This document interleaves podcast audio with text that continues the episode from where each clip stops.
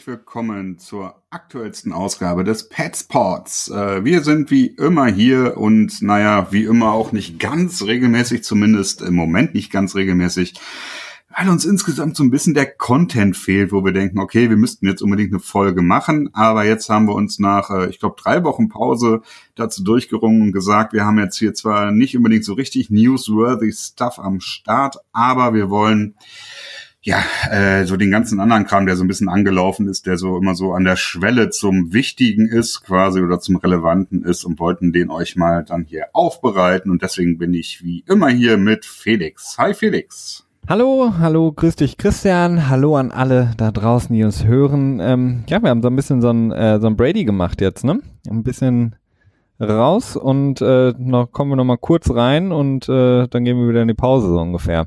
Meinst du, meinst du, so kann man das sagen? Stimmt, wir waren auch seit den OTAs eigentlich nicht mehr on the air, ne?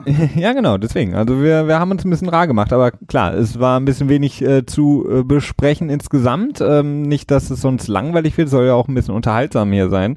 Und auf der anderen Seite, ähm, ja, ist es natürlich auch nicht immer so leicht, Non-Profit, äh, zwei Podcasts in der Woche immer durchzuziehen.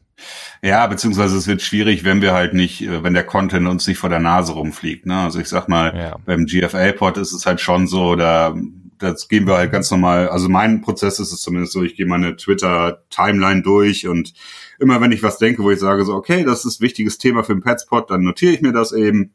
Und äh, so hat man dann immer relativ einfach mit dem Grundgerüst zusammen beim Petspot war es halt in den letzten drei Wochen so, das waren alles so Sachen so, ja, nette Randinfo und so weiter. Und da fehlte halt dann der Content. Und äh, jetzt nochmal extra Content zu generieren, indem wir uns irgendwelche Spiele ausdenken oder den Schedule zum Beispiel anschauen für das nächste Jahr von den Patriots oder so.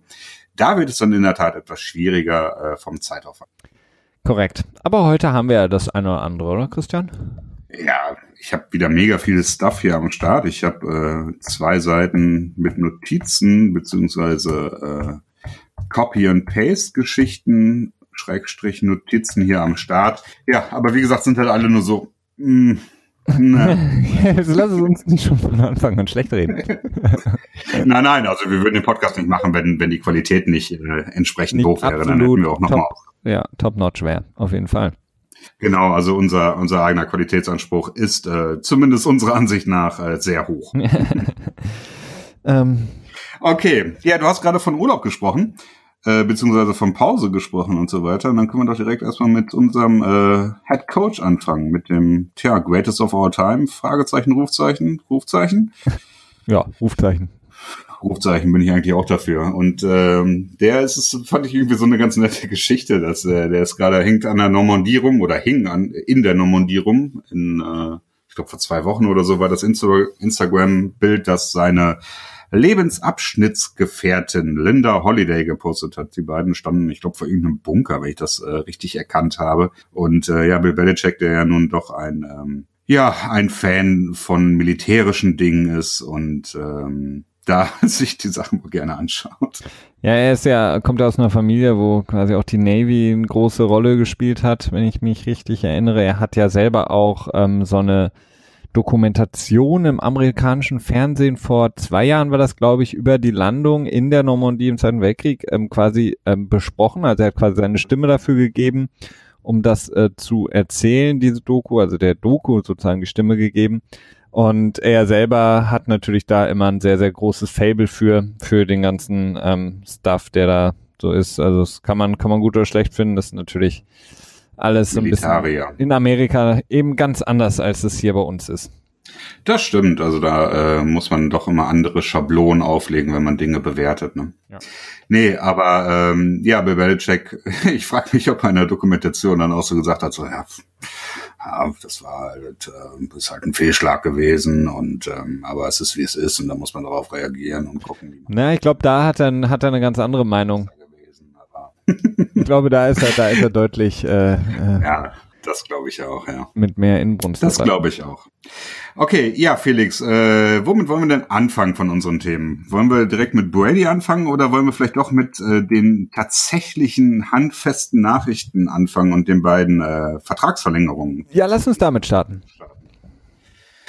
Okay, ja, dann fangen wir doch erstmal an mit der Vertragsverlängerung, wo wir auch ein bisschen mehr zu sagen können, weil da die Zahlen schon durch sind. Und zwar geht es dort um den Fullback der Patriots, James Devlin, der, ähm, wann wurde der eigentlich gedraftet? Oh, 2017? Glaub, Kann das sein? Ja, er ist jetzt 29, glaube ich, ne? Und dann müsste schon länger sein, ne? Ja, genau. Nee, äh, 2010. Ach, okay. Ja, der ist von den Bengals als äh, undrafted Rookie Free Agent unter Vertrag genommen. Ha, interessant. Ja, ihr seht, die Fullback-Position ist, ähm, ja, hat definitiv enorm viel an äh, Signifikanz verloren. Ungefähr auch ein bisschen wie der Running Back auch an Signifikanz verloren hat und ist heutzutage in der NFL, naja, also in den letzten, also von 2013 bis 16 würde ich mal sagen, fast eine aussterbende Art geworden. Die Patriots haben aber immer an ihrem Fullback festgehalten und mittlerweile hat das auch so, so ein bisschen, ähm, ja, Wiederbelebung erfahren. Die Position des Fullbacks und James Devlin wurde, naja, belohnt, würde ich mal sagen.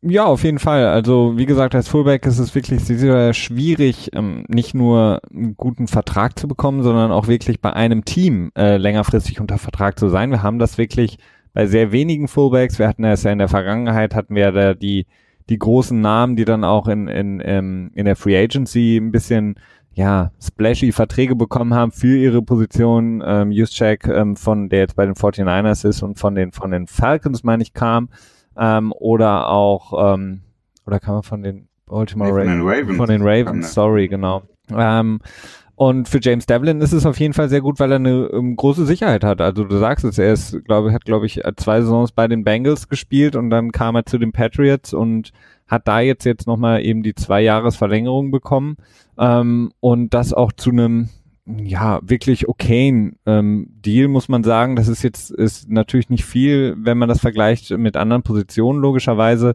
Aber ähm, es ist ein bisschen mehr als das, als das Veteran-Minimum, wie man so schön sagt. Ähm, und ähm, damit kann er sich auf jeden Fall glücklich schätzen. Und er merkt einfach auch, dass er ähm, mit so einem Vertrag äh, auf jeden Fall auch einen Stellenwert hat im Team. Man sieht es ja auch immer wieder bei James Devlin, dass ähm, er so sowohl im Special Teams als auch ganz besonders in der Offense wirklich sehr, sehr viel leistet und auch in der letzten Saison sehr gut gespielt hat, sehr, sehr viel Räume gemacht hat, auch für, für Dion Lewis in erster Linie, aber auch immer wieder, äh, wenn es jetzt auch die Zahlen nicht so hergeben, aber auch immer wieder im, im Passing Game von Tom Brady auch angespielt wurde oder eben da auch eine, eine gewisse Rolle eingenommen hat, um quasi die Defense so ein bisschen ähm, zu verwirren, auseinanderzuziehen, wenn er dann quasi aus dem Backfield rausgeschiftet ist noch und ähm, da hat er, glaube ich, einen guten Stellenwert im Team, James Devlin.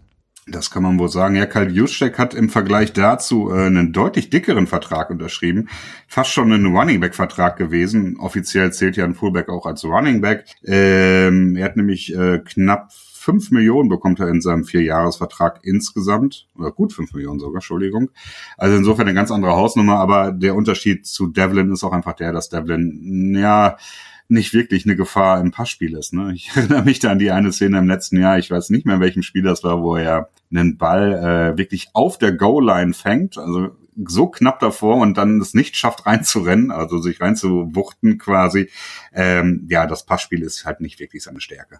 Nee, er ist jetzt auch nicht sehr schnell, er ist nicht so unglaublich athletisch, er kommt halt wirklich mehr über die Kraft und den, äh, ja, den Körper, den er eben reinsetzt und deswegen ähm, ist er natürlich als ein ganz, ganz klassischer Fullback bei den Patriot, Patriots eingesetzt und ähm, wirkt natürlich immer so ein bisschen Throwback-mäßig, wenn sie eben mit dem Fullback spielen. Aber wie gesagt, es, es macht einfach Sinn und ähm, die immer wieder ein im Grunde genommen das relativ gute Laufspiel der Patriots auch über die letzten Jahre liegt nicht zuletzt auch an James Devlin. Hm. Meinst du nicht? Ja, schon. Auch, klar, es liegt auch daran. Aber in erster Linie liegt das gute Laufspiel der Patriots meines Erachtens am extrem guten Passspiel. Ähm, da äh, liegt, glaube ich, der Hauptfokus drauf. Aber das ist wieder eine andere Frage. Ja. Okay, dann äh, der nächste Vertrag, den wir haben, und zwar ist das wieder von einem, naja, zumindest einem Spieler, der auch in den Special Teams mit am Start ist. Und zwar war das ähm, der Long Snapper der Patriots, Joey Cardona. Genau, da haben wir leider noch, wie du es schon angesprochen hattest, nicht wirklich die Infos jetzt, wie genau, also es ist nur nicht so wirklich offiziell, du hast gerade eben noch gesagt, Christian, ähm, in unserer kurzen Vorbesprechung, dass du äh, den ein oder anderen Tweet gesehen hast, was ähm, das Gehalt von ihm angeht. Ähm, man kann aber einfach sagen, dass er eine, eine offizielle Vierjahresverlängerung ähm, bekommen hat von den Patriots. So ganz ähm, vier Jahre werden es wahrscheinlich nicht sein, je nachdem, inwiefern ähm, ja man vielleicht irgendwann noch niemand findet, der noch ein bisschen billiger ist, ein Rookie oder irgendeinen anderen Veteran, aber ähm, zumindest ist die Verlängerung für vier Jahre. Genau, also vier Jahre und das Gehalt bewegt sich so in dem eine Million Bereich hauptsächlich drunter, aber er kann auch noch äh, knapp eine Million in diesen gesamten vier Jahren an Bonifikationen dazu verdienen. Dementsprechend so mehr oder weniger sieht es so aus, als wenn das das Veteran Minimum ist, was ja ungefähr bei einer Million liegt, nicht ganz, aber ungefähr plus die Bonifikation dabei und ein bisschen drauf. Also da hat sich Bill Belichick nicht lumpen lassen und äh, ihn ja jetzt nicht besonders extrem äh, belohnt für seine Taten, trotzdem er ja äh, selber auch äh, aktiver Dienstleister ist beim amerikanischen Militär. Ja, Navy kommt auch vom College, ähm, logischerweise da und ähm, klar hat er wahrscheinlich mit Bill Belichick ein ganz besonderes Verhältnis, was das angeht. Ähm, ich, ja, großartig zu, viel dazu kann man eigentlich nicht sagen, weil äh, Longsnapper zu beurteilen ist natürlich immer ein bisschen schwierig. Mir ist jetzt zumindest in der letzten Saison ähm, nicht häufig aufgefallen, dass er Fehler gemacht hat ähm, als Longsnapper. Wenn man die, die, ich glaube, die, die Fehler von, von Gostowski sich anguckt, dies waren eher wirklich Fehler von Gostowski oder auch teilweise vom Panther Ryan Allen, der den Ball nicht richtig zeitnah sozusagen perfekt aufgestellt hatte. Ähm, Joey Cardona hat, glaube ich, sehr solide gespielt und ähm, ist, glaube ich, für das Team insgesamt wichtig, für Bill Belichick wichtig und von daher auch hier, mm, ja, okayer Deal auf jeden Fall. Ja, das denke ich auch. Es ist ein okayer Deal. Also mir sind schon so ein paar Situationen in Erinnerung geblieben, wo ich dachte so, okay, da war der Snap nicht wirklich gut. Allerdings muss man auch dazu sagen, äh, das hat man immer mal. Die Frage ist halt, in was für einem Prozentbereich sich das bewegt und Belichick wird ihn nicht verlängern, wenn er nicht äh, glauben würde, dass ja, dass es sinnvoll ist. Denn äh, jemanden vom Militär zu beschäftigen, ist für so ein Team auch nicht so ganz so einfach, weil die Spieler, also Joey Cardona ist im Prinzip, hat sich auch noch verpflichtet. Ich weiß nicht genau zu wie vielen Jahren, zu zehn Jahren vielleicht oder so. Also er ist noch im aktiven Militärdienst und ähm, bekommt quasi immer so eine, eine Freistellung, sag ich mal. Ne? Es ist ein etwas interessantes System. Du kannst dich, ähm, wenn du, er war ja halt auch auf dem Navy College und dementsprechend war er da schon im Militär und wird sich wahrscheinlich, bevor er das College besucht hat, ähm, schon verpflichtet haben, weiß ich, zehn, zwölf Jahre extra äh, Dienst zu leisten und dementsprechend musste er eine Freistellung beantragen und das geht relativ problemlos von Spielern, die in der NFL oder wahrscheinlich auch in der NBA oder wo auch immer spielen, weil das ja auch eine gute Publicity ist für das äh, für die Navy dann im Endeffekt. Aber so ganz sicher ist es nie und vielleicht dann auch bei Spielern, die so Fringe Players sind, die jetzt halt nicht unbedingt Starter sind oder so und jederzeit gecuttet werden könnten, da könnte das vielleicht auch entzogen werden. Aber bei Joey Cardona war es bis jetzt nicht so. Er hat eigentlich immer für die offiziellen Teamaktivitäten, also für die OTAs jetzt selber oder für ein Minicamp oder Trainingcamp und für die Spiele natürlich selber auch, ist er immer freigestellt. Ja, wäre auch noch schöner, wenn nicht. Also. Das stimmt, ja. So, wir haben morgen ein Playoff-Spiel ähm, gegen, äh, wen auch immer, gegen die Broncos. Und dann so, oh, unser Longsnapper hat leider keine Zeit. Der hat hier, äh, keine Ahnung, muss zu einer Übung. Das wäre ungefähr so wie, wie früher äh, bei den Hobby-Fußballmannschaften, wenn du sonntags morgens irgendwie vergeblich so, äh, versuchst, deinen ähm, Torwart äh, aus dem Delirium aufzuwecken, weil kein anderer Bock hat, Torwart zu spielen. Ja, der Inbegriff der Thekenmannschaft, ne? Genau, ja. Sagte er und trank einen Schluck Whisky. Aber ja, in Ordnung. Ähm, gut, okay, ja, wir können noch mal ein bisschen auf die OTAs gehen und dann natürlich auch ein bisschen auf die Brady-Geschichte und ähm, jetzt gebe ich noch mal so einen kleinen Überblick. Natürlich haben wir die Edelman-Geschichte, die wir hier im Podcast noch gar nicht so ganz besprochen haben. Ich glaube, das letzte Mal, als wir einen Podcast gemacht haben, war das so, dass gerade diese Suspendierung bekannt wurde, aber halt noch nicht dieses Drumherum, dass seine ähm, äh, Proben irgendwie, ja, der die Beweiskette, sag ich jetzt mal, äh, ganz in Ordnung war und so. Und das ist, scheint ja die Geschichte zu sein, worauf er sein, ähm, seine Berufung äh, stützt. Das hätten wir noch und naja, noch so ein bisschen anderen Kram, äh, den wir dann durchquatschen. Aber ich würde sagen, wir fangen jetzt mal an mit den OTAs und noch so einem kleinen, ja, dem Ende der OTAs. Genau, also mit dem Ende der OTAs haben wir zumindest auch schon mal jetzt ähm, eine Info bekommen über das Training Camp. Ähm, das kann man vielleicht auch noch mal kurz erwähnen. Und zwar ähm, New England hat äh, den Schedule, also den Fahrplan für die erste ähm, Trainingswoche ähm, des Camps ähm, jetzt released. Das heißt, für alle, die da ähm, irgendwie das interessiert, das geht aber dem 26. Juli los, äh, von morgens äh, 9 bis 15 Uhr bis eben dann zum 29. Juli. Das ist sozusagen die erste Woche, in der es dann wirklich, äh, wirklich richtig losgeht mit dem Camp für all die Spieler. Das heißt, die haben jetzt noch einen guten Monat ähm, wirklich komplett frei. In der Zeit kann man dann eben auf, äh, ja, auf Grundlage der OTAs natürlich ein bisschen weiter trainieren, gerade die Rookies, ähm, da wird wahrscheinlich, ähm, werden wahrscheinlich sehr viele Einzel individuelle Trainingspläne abgearbeitet, die sie vom Team bekommen haben. Und ähm, dann geht es eben, wie gesagt, richtig los mit dem Camp. Ähm, bei den äh, OTAs jetzt, ja, ist natürlich, steht natürlich alles leider immer wieder unter dem Schatten. Äh, Brady war da, Brady war nicht da. Das gleiche gilt für Gronk.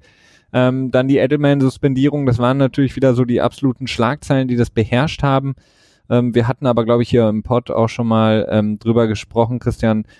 Es gibt auch so ein paar ganz schöne Stories, muss ich sagen. Also Stefan Gilmore ist für mich, wie gesagt, so ein Highlight, ähm, der wirklich den Anschein macht, nachdem er ja Probleme hatte, auch ins Team zu kommen in der letzten Saison, wirklich einige Spiele braucht und auch im Camp letztes Jahr noch nicht unbedingt wirklich drin war ähm, der scheint wohl sich jetzt wirklich etabliert zu haben als der klare Nummer eins ähm, Corner, nachdem Malcolm Butler weggegangen ist. Frage wird sein, was wird um ihn herum aufgebaut? Jason McCordy hat so gut wie gar nicht wirklich mitgemacht beim, bei den OTAs. Ähm, gab natürlich dafür dann jetzt die Möglichkeit, ein paar andere Corner, wie zum Beispiel Ryan Lewis, ähm, reinzusetzen, der da auch wohl gut gespielt hat. Und ähm, ja, ansonsten Sony Michel hat auch als Rookie gut gespielt, so wie man das gesehen hat. Und ähm, ja, die O-Line natürlich ein großes Thema mit Isaiah Wynn, der jetzt einen Vertrag auch endlich bekommen hat, sein Rookie-Deal. Ähm, das sind so die Hauptthemen eigentlich, die, die ich so mitgenommen habe. Ähm, ja, also ich muss erstmal dazu sagen, es wäre schlimm, wenn äh, Gilmore nicht, sich nicht als klare Nummer eins Option äh, ja, äh, herauskristallisieren würde, denn was danach kommt, ist halt zumindest unproven, ne? äh, wenn nicht sogar nicht der Nummer eins würdig, zumindest noch nicht der Nummer eins würdig, weil wir haben halt Jace McCordy, der ähm, naja, nicht nur Nummer eins ist oder sein sollte, sagen wir es mal lieber so. Und dann äh, Eric Rowe, der jetzt in, auch so seinem letzten Jahr ist, also der hat jetzt einen Contract hier, der muss äh, überzeugen, dass er für seinen Free Agent Value im nächsten Jahr ordentlich was rausholen kann. Und äh, wer mir gut aufgefallen ist, beziehungsweise was heißt mir gut aufgefallen ist, ich habe äh, bin natürlich nicht vor Ort gewesen, aber ähm, JC Jackson, der äh, undrafted Rookie Free Agent, der einige, ja, dessen Draft-Status so ein bisschen runtergefallen ist, der, ich glaube, für die, für die Mitte des Drafts irgendwie so von den meisten Analysten eingeschätzt wurde, der dann aber nicht gedraftet wurde, weil er wohl irgendwelche Off-Field-Problems hatte, äh, der jetzt bei den Patriots ist und auch einen der, äh, der höchsten äh, Garantien bekommen hat als undrafted Rookie Free Agent. Also das zeigt auch immer schon so ein bisschen was der soll sehr gut gespielt haben, äh, was ihn dann schlussendlich auch zu dem Nickname, äh, Nickname geführt hat, Just Cover Jackson, also JC Just Cover. Also das ist vielleicht so ein Name, den man sich merken kann in dem Bereich. ja, der hatte, der auf jeden Fall einige ähm, Interceptions. Ich glaube auch Brady hatte einmal ähm, intercepted. Ähm, da hat er auf jeden Fall einen Namen für sich gemacht. Ich bin mal gespannt, also Eric Rowe, den du angesprochen hast, ist für mich eigentlich äh, spätestens nach der letzten Saison, muss ich wirklich sagen, hat er sich mehr als deutlich, muss ich sagen, verabschiedet. Ähm, ich sehe ihn nicht mal mehr als dritten oder vierten Corner momentan, ähm, weil er ja letzte Saison schlecht gespielt hat, in dem Super Bowl sehr, sehr schlecht gespielt hat. Also er hatte da diese eine Jahr, wo er wirklich ganz gut gespielt hat, aber ähm, für mich keine Option mehr auf der Cornerback-Position. Und dann, klar, muss man gucken, was die, die Rookies bringen, Dawson. Und dann ähm, haben wir natürlich noch den guten alten, ähm, hilf mir auf die Sprünge, der jetzt im, im dritten Jahr ist, äh, ach so, äh, Cyrus the Virus. Cyrus, Cyrus the Virus. Jones. Ja, Cyrus Jones, ähm, der ja auch noch da ist, das ähm, vergisst ja. man immer ganz schnell, der ja ähm, der Top-Pick war von den Patriots vor ein paar Jahren. Um, ähm, wirklich nicht überzeugen konnte, weder im Special Teams noch überhaupt mal mhm. als Corner. Also der ist ja auch noch da und deswegen die sehe ich momentan alle vor Eric Rowe. Oh Gott, ja, Cyrus Jones, da bin ich mir echt sehr unsicher. Das ist halt so eine Tja, das ist eine Wundertüte. Also ich persönlich habe ihn mehr oder weniger abgeschrieben, nachdem er wirklich im ersten Jahr sehr schwache Performance abgeliefert hat. Okay, das kann passieren, gerade bei einem Rookie. Das ist jetzt auch noch nicht unbedingt das Problem. Das größte Problem, das ich bei ihm gesehen habe, war, dass er nicht wirklich mit der Problematik klarkam, also mit der ganzen Situation, in der er sich befunden hat und ähm, teilweise auch irgendwie schwarze Bilder bei Instagram gepostet hat und komische Kommentare darunter geschrieben hat. Also es wirkte wirklich sehr so, als wenn er ähm, insgesamt persönlich wirklich überhaupt nicht gut drauf war, nicht gut mit der Sache klarkam. Deswegen rechne ich bei ihm wirklich nicht mehr mit viel. Ähm, was Eric Rowe angeht, hat mich auch im letzten Jahr sehr enttäuscht. Eigentlich hatte ich auch mehr mit ihm gerechnet. Und ähm, tja, wen hatten wir noch? Äh, McCordy ist auch so ein bisschen eine Wundertüte, nachdem er bei Cleveland eigentlich letztes Jahr einen relativ guten Job gemacht hat, dass er jetzt an der Seitenlinie steht und nicht zuschaut. Es könnte sein, dass er eine Verletzung hat, die jetzt nicht irgendwie bekannt geworden ist und man ihn nicht aus Rehab äh, viel schickt, wo halt sonst die verletzten Spieler hinkommen, sondern ihn am, am äh, Seitenrand stehen lässt, damit er quasi Mental Snaps nennt man das Ganze dann. Also sich das Spielgeschehen anschaut, damit er auch schon ein bisschen davon lernen kann oder so. Das kann natürlich sein. Oder es kann sein, dass er halt wirklich äh, bisschen schlechter ist, ne, als, als man eigentlich gehofft hat. Nein, das glaube ich nicht. Also Jason McCourty hat letzte Saison unter Beweis gestellt, in einem, in einem schlechtesten Team der Liga, den Cleveland Browns, hat er, war er der beste ähm, Verteidiger, wenn man so will, also in meinen Augen ähm, der konstant wirklich eine Leistung gebracht hat. Die war jetzt nicht super splashy, aber die war gut. Ähm, ich glaube, damit hat er eigentlich den Beweis erbracht, in der Liga als Corner äh, bestehen zu können ich kann mir wirklich gut vorstellen, dass er vielleicht das eine oder andere Wehwehchen hatte. Bill Belichick eben, wie man ihn kennt, keine große Lust hatte, das jetzt wirklich zu reporten ähm, und einfach gesagt hat, der steht halt neben dran und guckt ein bisschen zu. Ähm, vielleicht auch eine Vorsichtsmaßnahme, um ihn dann wirklich fürs Camp, wenn es dann wirklich mit den Pads losgeht, ähm, ready zu haben. Also ich, ich sehe momentan ganz klar Stefan Gilmore als eins und Jason McCordy als zwei und dann dahinter eben die Rookies, ähm, die sich für die Slot-Position empfehlen müssen. Und ja, wahrscheinlich wird dann Eric Rowe, wenn er es ins Team schafft, dann eben die dritte, vierte Position wahrscheinlich einnehmen, was ich jetzt nicht unbedingt super gut finde, aber aufgrund seiner Erfahrung wahrscheinlich etwas, was Bill Belichick eben gerne macht, ähm, gerade da auf Erfahrung zu setzen. In den letzten Jahren haben wir das ja immer gesehen. Corner hat man sich immer gefragt, also spielerisch sind die einfach nicht gut, ähm, sind nicht schnell, bringen aber eine gewisse Erfahrung mit und deswegen hält Bill Belichick gerne an ihnen fest, weil sie zumindest das machen, was er immer fordert, nämlich do your job. Ähm, du hast eine Responsibility und die musst du halt erfüllen und ja, die, die Erfahrung, die macht's dann häufig bei denen. Mhm. Mhm.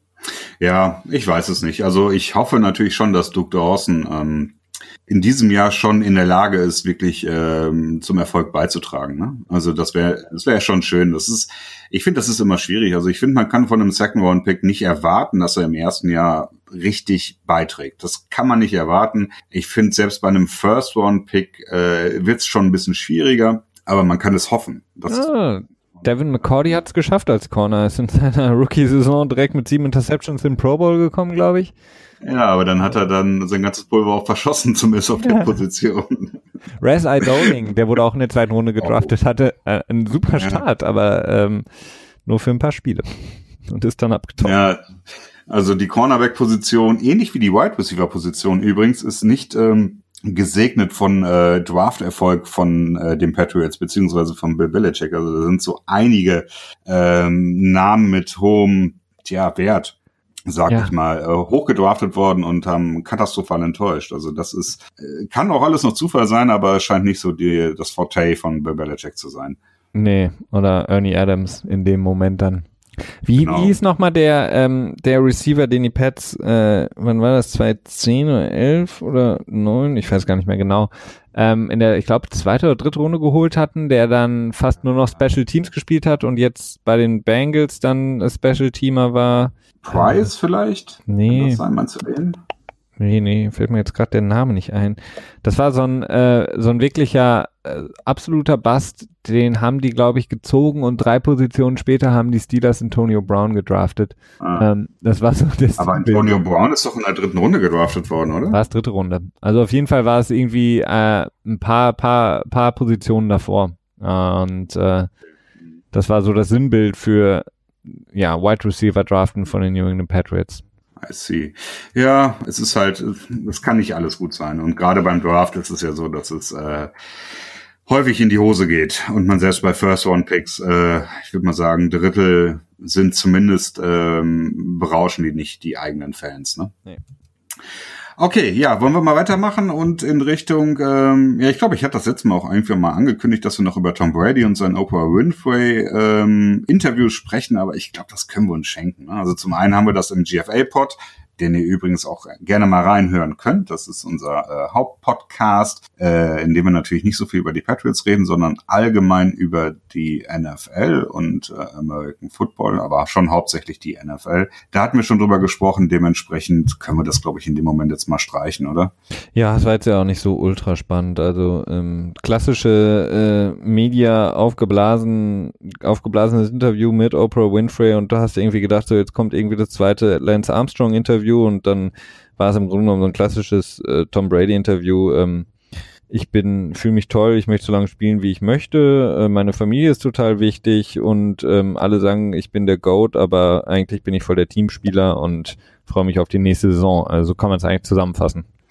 Ja, so kann man es tatsächlich ganz gut zusammenfassen. Eine Geschichte, die sich daraus ein bisschen ergeben hat, war der Kommentar von Willie McGuinness, der in einem Podcast von ähm, Dave Damashek, das ist so ein NFL.com, NFL Network äh, Analyst, sag ich jetzt mal, der auch einen Podcast selber gestaltet. Und Willie McGuinness ist ja auch bei der NFL angestellt, beziehungsweise bei NFL Media. Und der hat sich dort im Podcast dazu geäußert, dass er ähm, vorhersieht, dass Tom Brady in den Ruhestand geht, wenn er in diesem Jahr äh, den Super Bowl gewinnen würde.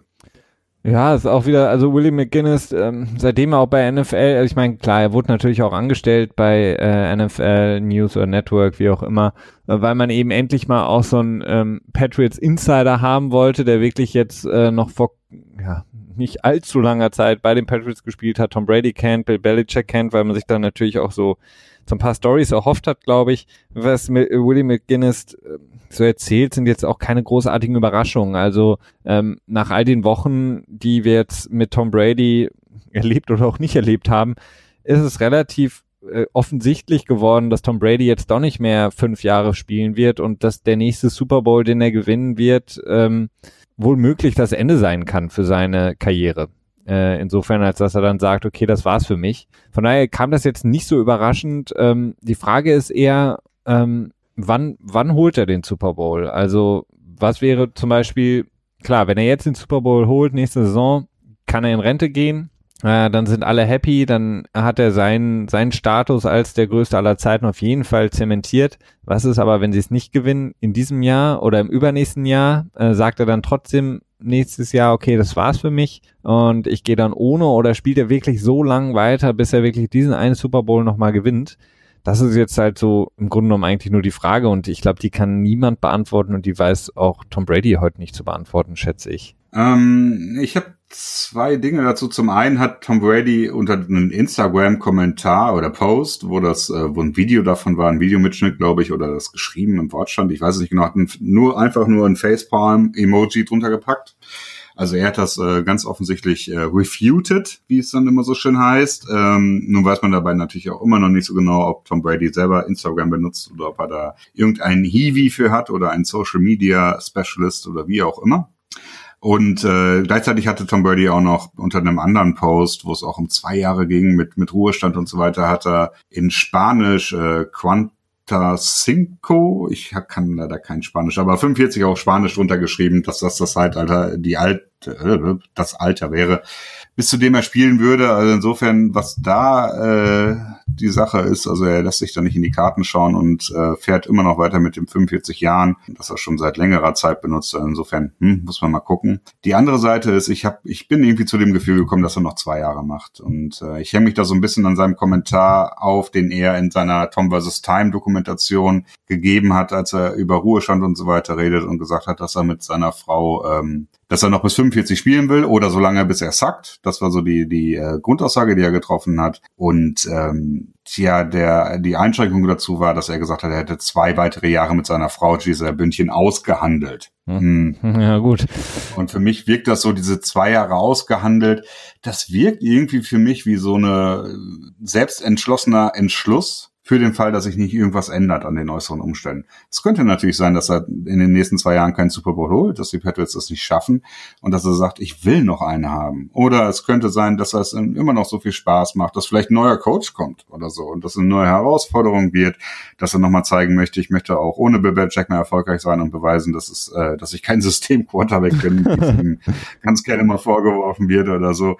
Äh, aber für mich wirkt es im Moment, was, sieht es nach zwei Jahren. Was, was wäre denn deine, ähm, sagen wir mal, deine Traumvorstellung jetzt? Ähm, Tom Brady kann man sich ja, ich meine, man kann sich kaum noch die Patriots ohne Tom Brady vorstellen, aber okay, das Ende rückt näher. Fändest du es besser, er gewinnt jetzt den Super Bowl und hört auf? Oder ähm, einfach nur, um ihn noch länger da zu haben, er gewinnt ihn jetzt nicht und spielt dann noch zwei, drei Jahre? Das ist eine schwere Frage. Ähm, in den zwei, drei Jahren wird das Super Bowl definitiv nicht gewonnen oder du kannst mir nicht garantieren, dass das Super Bowl gewonnen wird. I don't have a crystal ball. Ähm, ja, du, du, du beschreibst ein Szenario. Ja, okay, das, äh, okay. Du kannst ja sagen. Ja, gut, aber wenn ich jetzt sage, er gewinnt ihn jetzt nicht, aber dafür in drei Jahren, dann ist ja klar, dann würde man die zweite Option nehmen, oder? Nee, nee, äh, die, ein, die eine Option wäre, er gewinnt ihn dieses Jahr. Ja und geht dann in den Ruhestand. Oder er spielt noch zwei bis drei Jahre. Die Patriots sind meinetwegen erfolgreich, äh, aber gewinnen nicht unbedingt den Super Bowl. Das wäre so. Okay, und dann, und ah, okay, aber dann, dann machen wir jetzt noch eine dritte Kategorie auf. Ähm, er gewinnt jetzt den Super Bowl und dann geht er in Rente, ist Kategorie 1. Ähm, er spielt noch zwei, drei Jahre, in denen die Patriots äh, sehr, sehr gut spielen, nicht unbedingt den Super Bowl gewinnen. Aber er ist noch, sagen wir mal, bis knapp 45 da oder 43, 44. Ähm, oder die dritte Kategorie ist, er spielt diese Saison und sie gewinnen nicht den Super Bowl und er lässt sich dann nochmal traden für zwei First-Round-Picks. Nach, ähm, nach, ähm, nach Den, nee, nee, na, doch nach Denver. Ja, zu John, zu John Elway. Ja. This one is also for John. ja, interessant. Ähm, ja, also tendenziell würde ich sagen, okay, Option drei ist irgendwie schon sehr interessant, weil zwei First-Round-Picks, ja, es ist halt viel wert und gerade im Moment ist es jetzt, wenn es um den Quarterback der Zukunft geht bei den Patriots, sieht es halt mies aus und da kann sowas halt nicht schaden. Ähm, tendenziell würde ich, der eine Super Bowl ist mehr wert als zwei bis drei Jahre erfolgreiches Spielen und competitive zu sein, weil es einfach so schwer ist, ähm, einen Super Bowl zu gewinnen in der NFL. Ne? Und dann, ähm, das, das wäre Mehrwert und dann hätten die Patriots sechs Super Bowls, ne? Habe ich das richtig im Kopf? Ja. Das wäre der sechste Super Bowl, den sie gewonnen hätten und äh, würden dann gleichziehen, glaube ich, mit den Steelers, ne? was, was äh, Franchise Super Bowl-Siege angeht. Und das ist schon eine andere Hausnummer, ob man jetzt in, innerhalb von 50 Jahren sechs Super Bowls gewinnt oder innerhalb äh, von einer Dynastie von knapp 20 Jahren. Ne? Definitiv. Also die Option 3 ist natürlich auch höchst unwahrscheinlich, dass jemand für ähm, selbst Tom Brady, wenn er nur noch vielleicht ein, zwei Jahre spielt, zwei First-Round-Picks abgeben würde. Ähm, aber die, ich, ich bin, ich, ich muss sagen, ich hätte ihn lieber noch ein paar Jahre da. Also, mh, weil ich einfach mir nicht vorstellen kann, dass ein anderer Quarterback das nur annähernd so gut machen könnte. Ähm, nun haben wir Jimmy G, Jimmy G, sorry, nicht mehr und Tom Brady. Ich, also, wenn sie jedes Jahr, wenn sie jetzt die nächsten drei Jahre mindestens ins, ins äh, Championship Game kommen und von mir aus den Super Bowl nicht gewinnen, würde ich eher das nehmen, glaube ich. Und Tom Brady hätte ich dann noch drei Jahre hier. Ja, das, ja, ich meine, dem bin ich auch nicht abgeneigt. Das muss ich auch ganz klar sagen. Äh, aber ein garantierter Super Bowl-Sieg ist in dem Moment mehr wert, auch wenn ich tendenziell die zwei bis drei Jahre besser finde. Ähm, das ist irgendwie, ja, das ist schwer zu erklären.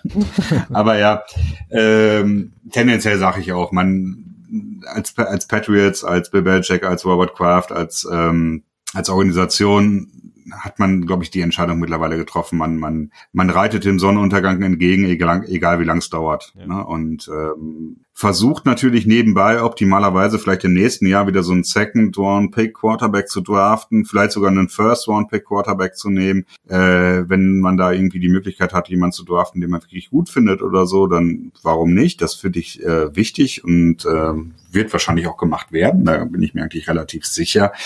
Aber ähm, so richtig absichern kann man sich da nicht, äh, weil man weiß ja auch einfach nicht, wie lange Brady es überhaupt noch körperlich schafft, so gut zu spielen. Äh, ganz abgesehen von seiner Psyche, ob er jetzt wirklich noch Bock hat oder nicht und dann irgendwann äh, äh, ja die Schuhe an die Wand hängt. Ne? Ja, auf jeden Fall. Ähm, aber wir hatten es noch gar nicht angesprochen, ne? Tom Brady ist jetzt wieder ähm, in den Top 100 Erster geworden, äh, dieses für mhm. die äh, vergangene Saison zum zweiten Mal hintereinander. Genau, zum zweiten Mal hintereinander und zum dritten Mal insgesamt. Ähm, ich muss sagen, diese, diese, ja, die, dieses äh, Segment bei NFL Network, das ist für mich so, es ist echt relativ uninteressant geworden, weil da sind immer so viele Diskrepanzen drin. Ne? Also es sind nur zwei Patriot-Spieler in den Top 100. Gronk ist, glaube ich, auf Position 15 gelandet. Und das von einem Team, das im Super Bowl lag und dort äh, auch sehr gut gespielt hat, das ist halt irgendwie ein bisschen, hm, okay, ein bisschen komisch. Und äh, zu dem Ranking selber muss man sagen, die Spieler selber, also alle Spieler in der NFL oder beziehungsweise alle Spieler, die das wollen, ähm, bestimmen halt dieses Ranking. Ne? Und da ist meines Erachtens, ähm, ja, es ist nicht so aussagekräftig. Also es wird halt relativ viel gehypt, aber ich muss sagen, ich habe da so ein bisschen das Interesse dran verloren. Ja, ich muss sagen, äh, Brady war, war ja fast klar als MVP, aber dass Gronk nur auf die 15 kommt, ähm, finde ich schon ein bisschen äh, strange, wenn man sich anguckt, klar, Calais Campbell ist vor ihm, der hat eine super Saison gespielt, aber bei weitem nicht den Einfluss gehabt wie Gronk. Ähm, dann DeAndre Hopkins, der bei den Texans gespielt hat. Luke Kuechly ist, ist vertretbar, Russell Wilson ist absolut vertretbar, Rogers auch, ähm, aber ja, ich weiß nicht, oder Olivia Bell ist zum Beispiel auf, auf fünf gelandet und ähm, da muss ich ganz ehrlich sagen, der hat nicht annähernd so eine äh, starke Saison gespielt jetzt wie Gronk in der letzten Saison. Also das ist so ein bisschen, naja, halt so ein, so ein Fan-Ding auch. Ja, ich glaube, das hat mit dem äh, mit seiner Unsportsmanlike Conduct Geschichte zu tun und äh, to Davius White gegen die Bills im letzten Jahr. Ich kann ja. mir gut vorstellen, dass das ihn einige Punkte gekostet hat, vielleicht sogar schlussendlich dann die Top Ten, denn ähm, ja, die Patriots sind ja jetzt generell nicht unbedingt beliebt in der Liga. Das ist, äh, ist ja allgemein bekannt. Und dann, wenn dann solche Geschichten passieren und dann auch noch der Anschein erweckt wird, dass Gronk irgendwie äh, einen Patriots-Bonus bekommt, was seine Strafe angeht, ne? dass man sagt, so, da wurde nur ein Spiel gesperrt und dann war es auch noch so ein unwichtiges und alles läuft mal wieder für die Patriots oder so. Ich könnte mir vorstellen, dass das da auch äh, Einfluss gehabt hat dabei. Ja, das kann gut sein, das stimmt. Aber ja, Top 100 ist es ähm, gut, dass, dass Brady auf äh, Platz 1 wieder gelandet ist. Meines Erachtens auch völlig zu Recht. Ähm, zwischendurch äh, hatte ich ja mal bei Twitter gelesen, ne, Rogers oder Brady an Nummer 1, wer wird's werden oder so. Und für mich äh, hätte das Rogers im letzten Jahr auch nicht wirklich verdient gehabt. Nee, zumal er auch ja noch nicht mal die Saison genau. komplett gespielt hatte, ne? Ja, genau, genau. Genau. Ja, ähm, wollen wir da nochmal ein bisschen auf Edelman eingehen? Ja, gerne müssen wir. Das ist ja eigentlich die Haupt, Hauptnews, ne, wenn man so will, momentan bei den Patriots, um die sich das vieles stimmt. dreht. Das stimmt. Nur leider gibt's im Moment immer noch nichts so richtig Neues. Stand der Dinge ist der, dass Edelman wohl offiziell suspendiert ist, er ähm, Beschwerde eingelegt hat und äh, dass äh, die Beschwerdeanhörung, so nenne ich es jetzt einfach mal, am Montag wohl stattgefunden hat. So hatte, haben es uns zahlreiche ja, Insider oder Quellen oder wie auch immer berichtet bei Twitter. Und jetzt heißt es abwarten. Ähm, ich glaube, bei Richard Sherman, wo der Fall sehr nahegelegen dran ist, hat das Ganze dann ungefähr eine Woche gedauert, bis die Entscheidung bei Sherman dann kam, dass er, dass die Sperre aufgehoben wurde. Und der Fall von Julian Edelman hat äh, durchaus, äh, ja, ist ähnlich gelagert. Ja, ist ähnlich gelagert aufgrund eben der Tatsache, dass, ähm, wie gesagt, hatten wir jetzt auch schon in unserem anderen Pod ähm, besprochen, das Mittel, ähm, was äh, Edelman definitiv genommen hat, ähm, wurde bisher heute nicht klar definiert. Das heißt, ähm, der Radar hat ausgeschlagen bei der Dopingkontrolle. Es wurde gesagt, hier ist ein Mittel, äh, was wir noch nicht kennen ähm, und dann müssen wir jetzt mal gucken, was es ist. Ähm, wir wissen bis heute noch nicht, was es ist. Die Liga hat da auch noch nichts zugesagt. Es gibt die Möglichkeiten natürlich, dass es A, ein Dopingmittel ist, das wir noch nicht so kennen in der, dieser Form. Sprich, es könnte irgendwie abgeändert sein. Das ist ähm, absolut Usus im Doping ähm, oder beim, beim Missbrauch zumindest ähm, dass man eben Dopingmittel ein wenig abändert, so dass die ähm, ja, üblichen Marker es nicht mehr als das Dopingmittel direkt identifizieren können. Das ist eben eine Möglichkeit bei Edelman.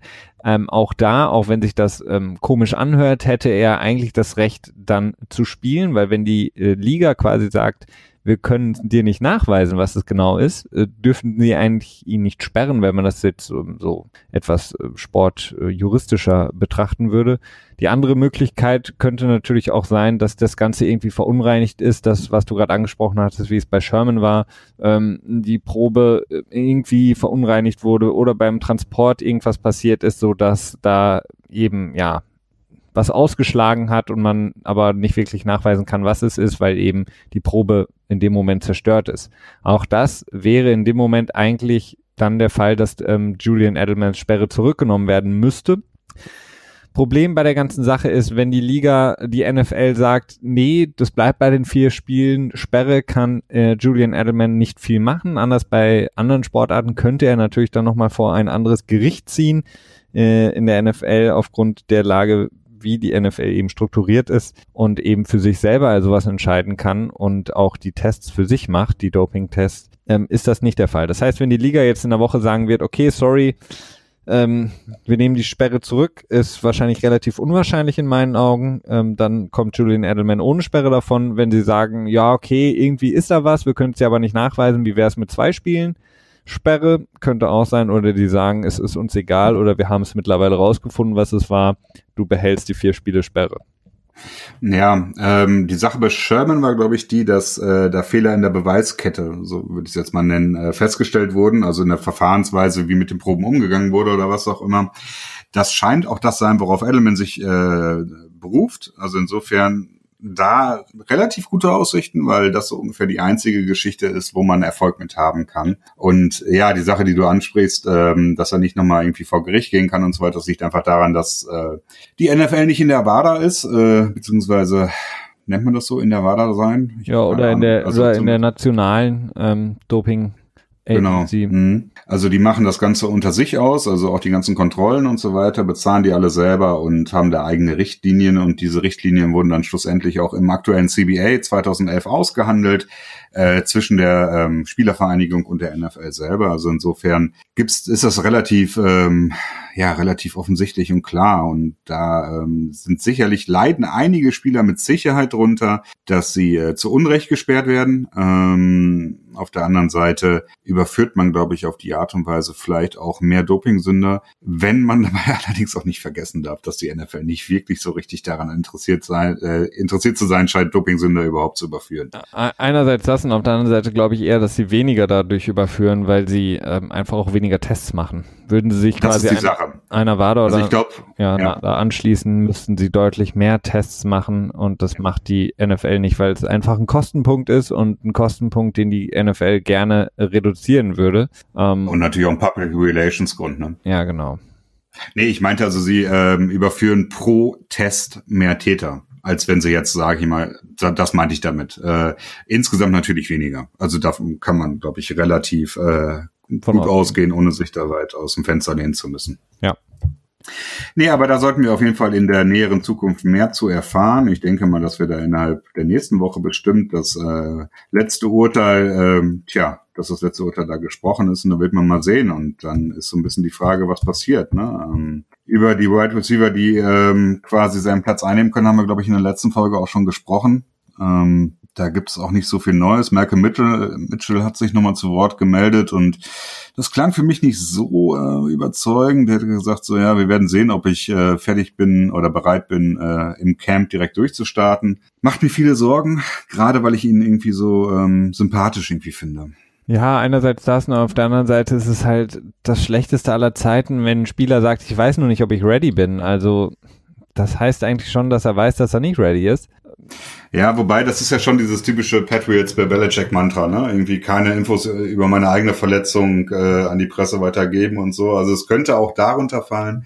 Ja, aber dann, aber dann könnte man eher sagen, so wie es die Patriots gerne machen, dass sie sagen so, Mitchell sagt, hey, ich fühle mich gut, ähm, alles okay, ähm, es geht bald los, ich freue mich, ich hart, äh, arbeite hart dran und auf einmal drei Wochen später ist er auf einmal auf der ähm, ja, Injury Reserve List. Ähm, ja. Das ist ja so eigentlich der Klassiker bei den Patriots, aber dass er schon sagt, so, hm, keine Ahnung, und da so ein paar Gerüchte streut, dass er vielleicht gar nicht fit sein kann, ist für mich kein gutes Zeichen. Ähm, ja. ja, das Gefühl habe ich auch. Also ich, das äh, finde ich auch wirklich relativ ja, also, tragisch ist vielleicht zu viel, aber es, es, tut mir sehr leid für ihn, weil er wirklich ein sehr sympathischer, äh, tja, junger Mann ist, der ähm, auch durch seine ähm, Charity-Arbeit, also durch seine wohltätigen Arbeit. Er hat ähm, selber, glaube ich, relativ lange darunter gelitten, dass er nicht sonderlich gut lesen konnte, dass er ein schlechtes Leselevel hatte und macht seitdem so eine Tour, dass er immer mit jungen Leuten irgendwie liest und so. Und das ist, ähm, ja, es ist einfach sehr sympathisch. Er hat auch schon ein Kinderbuch geschrieben, glaube ich. Stimmt, ja, ja, hast ähm, recht. Ja. Aber das haben ja fast alle. Julian Edelman hat ja auch schon zwei geschrieben. Flying Squirrel. ja. Aber da, das bringt uns ja, ja, auch zu dem Thema, äh, Christian, mit Eric Decker, der ja noch genau. Free Agent ist, letztes Jahr bei den Titans äh, da eine eher unterdurchschnittliche Saison gespielt hat. Ähm, Die ich vorhergesehen habe, glaube ich. Ja? Zumindest habe ich das angezweifelt. Also als das Signing damals kam von den Titans, das war, glaube ich, die Jets haben ihn, glaube ich, äh, relativ spät entlassen oder ist er einfach Free Agent geworden? Ich glaube, die haben ihn sehr spät entlassen. Ja, und ähm, dann wurde das so aufgebauscht in den Medien. Das war ganz zu Beginn unseres Podcasts. Und da habe ich gesagt, so, ja, ja, ob das so wirklich richtig für bin, bringt, ich bin mir nicht so ganz sicher. Und ich äh, meine, ich hätte da recht behalten. Ja, du hattest recht. Also 54 Pässe für 563 Yards hat er letztes Jahr nur ähm, sozusagen gefangen. Ähm, Mariota jetzt ja auch nicht unbedingt eine riesige Saison gespielt, aber trotzdem Eric Decker jetzt nicht unbedingt durchgebrochen da. Auch ein Grund, warum er jetzt wahrscheinlich immer noch Free Agent ist momentan, ist ja jetzt auch schon über 30. Ähm, ähnlich so ein bisschen wie Des Bryant, wobei Derek, äh, Eric Decker der deutlich ähm, unbekanntere, ich werde jetzt nicht sagen unbekannt, aber der nicht so ähm, Household Name wie ähm, Bryant selber. Aber Eric Decker hat sich in einem Interview mit Sirius XM ähm, ja, dem Patriots so ein bisschen angedient. Er hat eben äh, ja gesagt, dass er kein Problem mit der angeblichen No-Fun-Atmosphäre ähm, bei den Patriots hat, sondern er wirklich gerne für die Patriots spielen würde, weil er eben denkt, er ist jetzt an einem Punkt in der Karriere, wo das Geld nicht mehr so wichtig ist, sondern er möchte gerne ein Championship gewinnen und er braucht natürlich auch einen Quarterback, so ein kleiner Hint äh, oder ein Tritt gegen Mariota vielleicht auch. Er braucht einen Quarterback, der seinem Skillset entspricht und ähm, hat sich deswegen eben auch bei den Patriots ange reingebracht ins Gespräch und hat gesagt, er würde gerne für die Pats spielen. Ja, aber ich glaube, wenn die Patriots Interesse an ihm hätten, also es klingt ja schon ganz stark so, als wenn er dann irgendwie nah an einem Veteran Minimum einen Vertrag unterschreiben würde. Äh, scheint nicht so zu sein, als ob die Patriots wirklich Interesse hätten. Ne? Und es kann natürlich auch sein, dass das immer so ein Name-Dropping ist, weil ähnlich wie mit Christian Hackenberg, der übrigens auch bei den äh, Patriots, naja, ich sag mal, zu Besuch war, als die Raiders ihn rausgeschmissen haben. Äh, das ist immer gut für die Karriere, wenn man irgendwie mit Belichick in, die Ver in Verbindung gebracht wird. Und so könnte man das Ganze mit Eric Decker auch unter. Ja, er hat ja, äh, Eric Decker hat selber gesagt, dass er mehrere Teams besucht hatte jetzt auch als Free Agent. Ähm, ich weiß nicht, ob er bei den Patriots war. Also ich habe es nicht mehr in Erinnerung oder es wurde wirklich sehr geheim gehalten. Er hat nicht gesagt, bei welchen Teams er war, sondern nur, dass er eben mehrere Teams besucht hat. Ähm, ja, keine Ahnung, ob er bei den Patriots war oder nicht. Ja, wahrscheinlich eher nicht. Ähm, Möglich, ja, dann wird das, glaube ich, jetzt nicht nochmal sagen. Also, wenn, wenn er bei den Patriots zu Besuch war, warum sollte er es denn jetzt nochmal erzählen? Das würde die Patriots nicht dazu bewegen, ihn unter Vertrag zu nehmen. Ne? Aber das ist nicht. Also, unmöglich ist es nicht, aber ganz ehrlich, ähm, die Patriots haben einige Wide Receiver, die, bei denen nicht klar ist, ob sie gut sind oder nicht. Also drei Stück an der Zahl würde ich jetzt mal sagen, ne? mit alten Veteranen oder älteren Veteranen, die sich noch unter Beweis stellen müssen oder ihre Karriere wieder äh, konsolidieren wollen und da brauchen sie nicht noch einen vierten. Ja, das stimmt. Wobei Eric Decker würde besser reinpassen, also im Gegensatz zu einem Kenny Britt würde ich sofort Eric Decker vorziehen. Aber mhm. ja. Bill Belichick nicht. Punkt. Vermutlich. Ja. Okay, ähm, ja, so ein bisschen Receiving Game haben wir noch die ganze Gronk-Trade-Geschichte. Ich weiß nicht, inwiefern ihr, inwiefern ihr das Ganze mitbekommen habt. Das war so ein bisschen im, bei Reddit äh, ist das Ganze aufgekommen. Und zwar hatte da ein User die ähm, Sperre von Julian Edelman Tage zuvor vorhergesehen. Äh, so tja, das wurde ihm auf jeden Fall zugesprochen. Und daraufhin hatte er an ähm, einem Donnerstag war das, glaube ich, angekündigt, es wird äh, am Freitagabend würde er oder Freitagnachmittag in den USA würde er eine große ähm, Story ähm, breaken, wie es dann so schön heißt, also sie bekannt machen.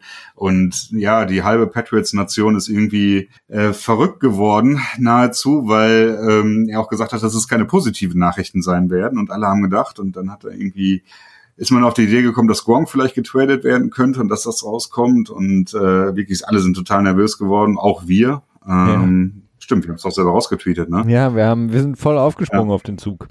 Genau, weil das war, ähm, es wirkte relativ seriös und das Patriots Reddit ist auch, ähm, ja, ich sag mal nicht schlecht, ne? Also es ist äh, vielleicht auch nicht unbedingt gut, aber es ist teilweise sehr gut informiert. Man muss da immer so ein bisschen filtern, was ist gut und was ist nicht gut. Und dementsprechend war da schon ordentliche Sorge, aber es hat sich dann am Ende als totaler Humbug herausgestellt. Man muss ähm, auch sagen, sorry, aber die fast die komplette Bostoner Sportpresse ist auch drauf angesprungen. Äh. Ähm, als ich die Sachen gesehen habe, hab ich da habe ich dann wirklich gedacht, okay, es, es wird wirklich gleich irgendwas passieren. Entweder Brady oder Gronk. Es kann nur einer von den beiden sein. Ähm, und wahrscheinlicher war in dem Moment Gronk wird getradet. Ähm, ja. Ja. ja, das war die Sache. Das war, ähm, tja, ein interessanter Freitagnachmittag, ne? beziehungsweise Abend. Also 5 Uhr Boston-Zeit sollte das Ganze droppen und das wäre dementsprechend dann äh, 23 Uhr bei uns gewesen. Habe ich das jetzt richtig gerechnet? Genau. Und da ist nichts passiert, Gott sei Dank. Ähm, aber das hat so eine etwas andere Geschichte nochmal wieder in den Vordergrund gerückt. Und zwar, dass äh, Gronkowski wohl vor dem Draft, bis zu drei Tage vor dem Draft, haben die Patriots ja Gronkowski rumgeshoppt, also anderen Teams feilgeboten.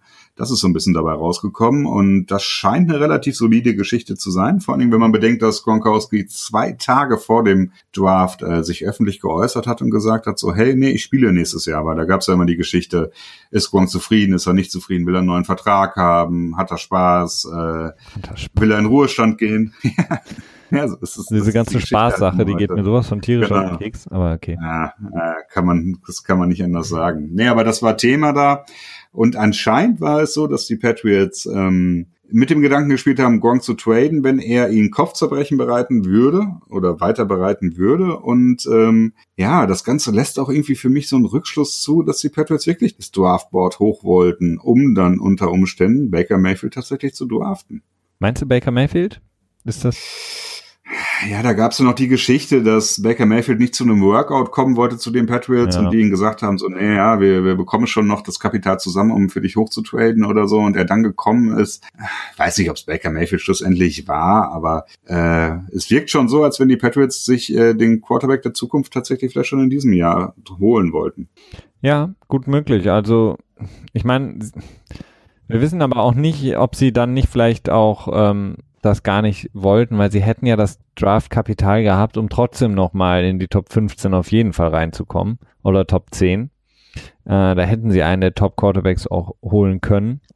Ähm, haben sie nicht gemacht. Ähm, von daher kann sein, muss nicht. Ähm, ich weiß nicht, hast du noch auf dem Schirm? Es, es wurde ja dann berichtet, ich glaube, es war auch ähm, ähm, ja, drei Teams, die wohl auch dann Interesse gezeigt haben an Gronk bei den Patriots. Weißt du ja, noch? Äh? Ich weiß aber, da habe ich leider keine Infos zu. Ah, okay. Das kann ich nicht sagen. Ja, also klar. Ja, die, die Rams wären ja natürlich logisch gewesen, ne? nach, nach der Offseason. Ja. Also wenn die jetzt auch noch Gronk geholt hätten, das wäre äh, so eine Art FC Hollywood dann geworden. Ne? Ja klar, mit Gronk äh, passt er ja auch perfekt rein. Genau, ja, das macht einfach auf so vielen Ebenen Sinn, dass das da wirklich naheliegend wirkte. Aber äh, da bei denen sieht's natürlich, was, was so Kapital äh, angeht, nicht so gut aus. Ich glaube, die haben im nächsten Jahr keinen First und Second Round Pick, oder?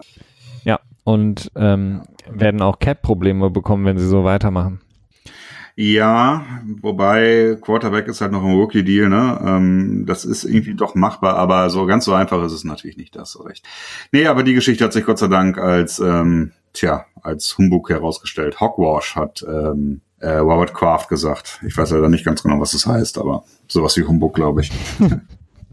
Hogwarts, hat er vielleicht sagen wollen. Ja, vielleicht auch Hogwarts, genau. Ja, äh, ansonsten, ja, es gibt keine Joint Practices in diesem Jahr. Das Ganze ist äh, wohl relativ sicher mittlerweile. Also äh, in, den, in der Regel machen die Patriots ja im Spiel 1 oder Spiel 2 oder in beiden Spielen im Training Camp, also beiden Preseason-Spielen vorher ein Joint Practice. Das heißt, die trainieren zusammen mit dem gegnerischen Team. Bill Belichick mag das immer sehr gerne, weil ja, man kann halt so eine gewisse andere Kompetitivität ja also so einen Wettbewerb reinbringen in die ganze Geschichte. Deswegen mag er das ja gerne und äh, nutzt das eigentlich auch sehr exzessiv. Also ich glaube, seit 2011 ähm, haben die das jedes Jahr einmal gemacht und dieses Jahr das erste, wo sie es nicht machen. Liegt, glaube ich, so ein bisschen daran, dass das letzte Mal, als sie mit Washington das Ganze in Joint Practice abgehalten haben, nicht so gut lief, dass die beiden ähm, Coaching-Staffs nicht auf einer Seite waren, sich nicht so richtig äh, ihre ja, Trainingsmethoden miteinander vereinen konnten. Und äh, ja, mit Philly, das ist, glaube ich, so eine Sache in Woche zwei, da hätten sie ähm, tja, viel Medienaufmerksamkeit, ne? Und ich glaube, das ist nicht etwas, was bei Belichick unbedingt gerne möchte. Ja, auf der einen Seite, auf der anderen Seite ist es, ähm, so wie ich das jetzt verstanden habe, auch ähm, ähm, dem geschuldet, dass die anderen Teams das auch abgesagt haben. Also Philly wohl aufgrund von ähm, Zeitproblemen ähm, dass das für sie nicht so gut passt, weil ähm, sie irgendwie, ja, auf irgend, aufgrund irgendwelcher Termine, die das Team selber hat, äh, war es eben schwierig, das so hinzubekommen, dass sie wirklich drei Tage dann da zusammen Joint Practice machen. Bei Washington war es, glaube ich, auch so, dass ähm, Washington ähm, irgendeine Verpflichtung hatte, ob das jetzt Sponsoren waren oder ah, was auch ja. immer, mhm. dass sie quasi zu Hause trainieren uh, und dann eben nur eben schnell rüberfliegen fürs Spiel. Von daher. Ich glaube, das war äh, mit dem mit dem Feld oder mit der Trainingsanlage, in der sie trainieren. Ja. Ich glaube, da haben sie, glaube ich, mit damit haben sie, glaube ich, einen Vertrag. Wenn ich das, äh, ich habe das, glaube ich, aber auch nur überflogen. Es kann auch sein, dass es was mit Sponsoren zu tun hat. Genau, und dass sie dann, dass dann eben gesagt wurde, okay, dann machen wir es eben nicht, weil ähm, das jetzt für uns wichtiger ist, hier unsere unsere Sponsoren glücklich zu halten und ähm, da weiterzumachen. Gut, jetzt haben wir eigentlich nur noch einen Punkt, äh, Shaq Mason Trade für Earl Thomas, ne? ja, stimmt. Da ist aber wirklich nicht viel dran. Also das ist eine Geschichte, die Mike Reese für ESPN irgendwie erarbeitet hat, beziehungsweise ESPN hat erarbeitet, äh, mit wem die Seattle Seahawks äh, traden könnten, um Earl Thomas, naja, loszuwerden. Das klingt so ähm, despektierlich, aber um ihn, ähm, tja, zu versilbern nochmal, weil da scheint die Geschichte, die Laune ja nicht so gut zu sein. Und da hat sich auch unter anderem Mike Reese als Patriots Beat Reporter äh, bereit erklärt, für die Patriots einen Deal zu machen. Und er hat Jack Mason vorgeschlagen, was äh, ja, was ein durchaus äh, sinnvoller Trade ist, weil Mason hat sicherlich einen gewissen Wert, ist in seinem letzten Jahr. Von seinem Vertrag wird danach viel Geld verdienen, viel Geld, das Bill Belichick vielleicht nicht unbedingt bereit ist, in die äh, innere O-Line reinzustecken. Und ähm, ja, es würde Sinn ergeben. Und wenn nicht für Earl Thomas, was jetzt auch nicht unbedingt äh, realistisch erscheint, dann könnte Mason insgesamt so typisch Trade Bait sein in der Saison vielleicht noch bis zum Oktober, wo die Trade Deadline ist oder im Training Camp vielleicht noch. Ja, also wenn man, also die Pro-Argumente wären natürlich, äh, man holt Earl Thomas, äh, den besten Safety in der Liga und äh, hilft der Secondary, die jetzt letzte Saison nicht super schlecht war, aber ja, deutliche Steigerung auf jeden Fall ist da noch möglich. Und mit Earl Thomas würde man natürlich ähm, diese Unit, die Secondary extrem aufwerten. Und auf der anderen Seite ähm, ist Jack Mason nächstes Jahr, glaube ich, in einem Contract Year. Und wir haben den Deal gesehen von Zach Martin. Und wenn Jack Mason eine ähnlich starke Saison wie letztes Jahr spielt, wird er extrem viel Geld verlangen das heißt, da könnte man dann vielleicht ähm, ein bisschen Geld dann natürlich auch wieder sparen, weil Earl Thomas jetzt nicht mehr wahrscheinlich so viel verdienen wird. Ähm, als Kontraargument muss man halt dazu sagen, die Pets sind gut aufgestellt, trotz allem auf der Safety-Position mit äh, McCordy, mit Patrick Chung und auch Duron Harmon, ähm, solange er jetzt nicht doch noch vielleicht irgendwie gesperrt werden sollte für seinen Costa Rica-Besuch. Ähm, und ähm, Shaq Mason ist ein verdammt guter Lineman. Ähm, von daher ist halt die Frage, braucht man Earl Thomas und gibt dafür den besten Lineman in meinen Augen, den man momentan im Team hat, auf. Neben Marcus Cannon, aber Shaq Mason, der hat eben letzte Saison verdammt stark gespielt. Und ich tendiere eher dazu, zu sagen nein. Obwohl die, die, die Safety-Position mit Earl Thomas von heute auf morgen die beste der Liga wäre. Und bei den Patriots würde ich lieber Shaq Mason behalten. Ja, ich tendiere auch, na, ich weiß es nicht so genau. Ich finde, das ist, die Patriots haben so ein Embarrassment of Witches in, in der Mitte der O-Line. Ne? Also da haben jetzt mit Win, äh, wenn er jetzt wirklich als Left Offensive Guard spielen wird, Andrews als Center und ähm, Mason als Right Guard, dann ist halt Tooney, fällt halt raus. Auch wenn ich ihn häufiger kritisiert habe, ist er trotzdem meines Erachtens noch ein Starter. Und da hat man dann halt schon so eine Spur, ja, es ist so eine leichte, eine leichte Verschwendung, wo ich mir schon halt vorstellen könnte, okay, ähm, im letzten Jahr von Mason, also Mason, das ist das letzte Jahr von Mason dieses, ähm, da könnte man ähm, ja noch ein bisschen Kapital rausschlagen. Ähm, aber ich bin jetzt auch kein Riesenfreund von dem Trade und ähm, naja, vielleicht kann man ihn später nochmal irgendwie gebrauchen oder vielleicht braucht man ihn auch in der Saison, weil Linemen nimmt man immer viele mit im Kader. Ne? Also man hat, glaube ich, immer so neun Offensive Linemen im, im, im, im 53-Mann-Kader. Acht oder acht, neun. Würde ich eher sagen, acht. Ja. Also insofern, naja, eher unwahrscheinlich, aber war ein ganz nettes Szenario. Könnt ihr euch vielleicht nochmal auf ESPN reinziehen, wenn ihr das Ganze googelt und daran weiteres Interesse habt. Ich fand auch schön, wie du es eingeleitet hast, dass äh, Reese ähm, eine Geschichte für ESPN ähm, konstruiert hat. ist ja, ja, okay, wir haben jetzt auch absolutes Sommerloch. Ähm, wir brauchen mal wieder irgendwie eine Headline. Ähm, du überleg dir doch mal irgendwas. So, äh, nach dem Motto Patriots, weil die generieren immer viel Bass. Ähm, Seattle auch. Ähm, guck doch mal, vielleicht können wir Russell Wilson gegen Tom Brady tauschen. Ist vielleicht nächste Woche das Thema. Ja, ich muss schon sagen, also da war schon viel, also es ist halt nicht komplett an Hahn herbeigezogen, ne? Also das äh, Nee, natürlich nicht, aber man kann es schon gut legitimieren, aber klar, es ist, ich meine, das haben die aber von vornherein nicht nicht verborgen, dass das Ganze eine, äh, ein Off-Season-Piece ist und dass es ein Think-Piece ist, wenn du so möchtest, oder ja. eine Theorie oder wie auch immer. Und ähm, es bietet auch einfach echt einen netten Einblick, finde ich schon. Das ist, äh, das ist schon ganz cool, weil auch wenn wir natürlich im GFA-Pod relativ, ja, einen relativ breiten, breiten Blickwinkel haben auf die NFL, ähm, kenne ich die Seattle Seahawks nicht ansatzweise so gut wie die Patriots, weil die Patriots halt nun mal äh, mein erstes Team sind. Ne? Und das ist immer schön. Weil ich ein verdammtes Masshole bin. Ne? Und Dog Pound. Auch das. ja. ja, guck an, jetzt haben wir doch schon wieder eine Stunde Folge gekriegt, ne? Vollgequatscht, ja. Ich hoffe, es hat allen gefallen. Ja, das hoffe ich auch. Das hoffe ich auch. Ähm, ich denke mal, wir kündigen jetzt nicht an, dass wir nächste Woche Mittwoch wieder da sind äh, und äh, belassen es dabei, dass wir, naja, auf jeden Fall wieder an einem Mittwoch am Start sind und äh, aber auch erst dann, wenn es gescheite Nachrichten gibt, die wir vermitteln können, oder? Ja, würde ich auch sagen. Und äh, jeder, der ja zeitgemäß unseren Podcast hört, wird ja durch die ein oder andere Push-Benachrichtigung sowieso dann informiert, sobald was Neues von uns da ist. Genau.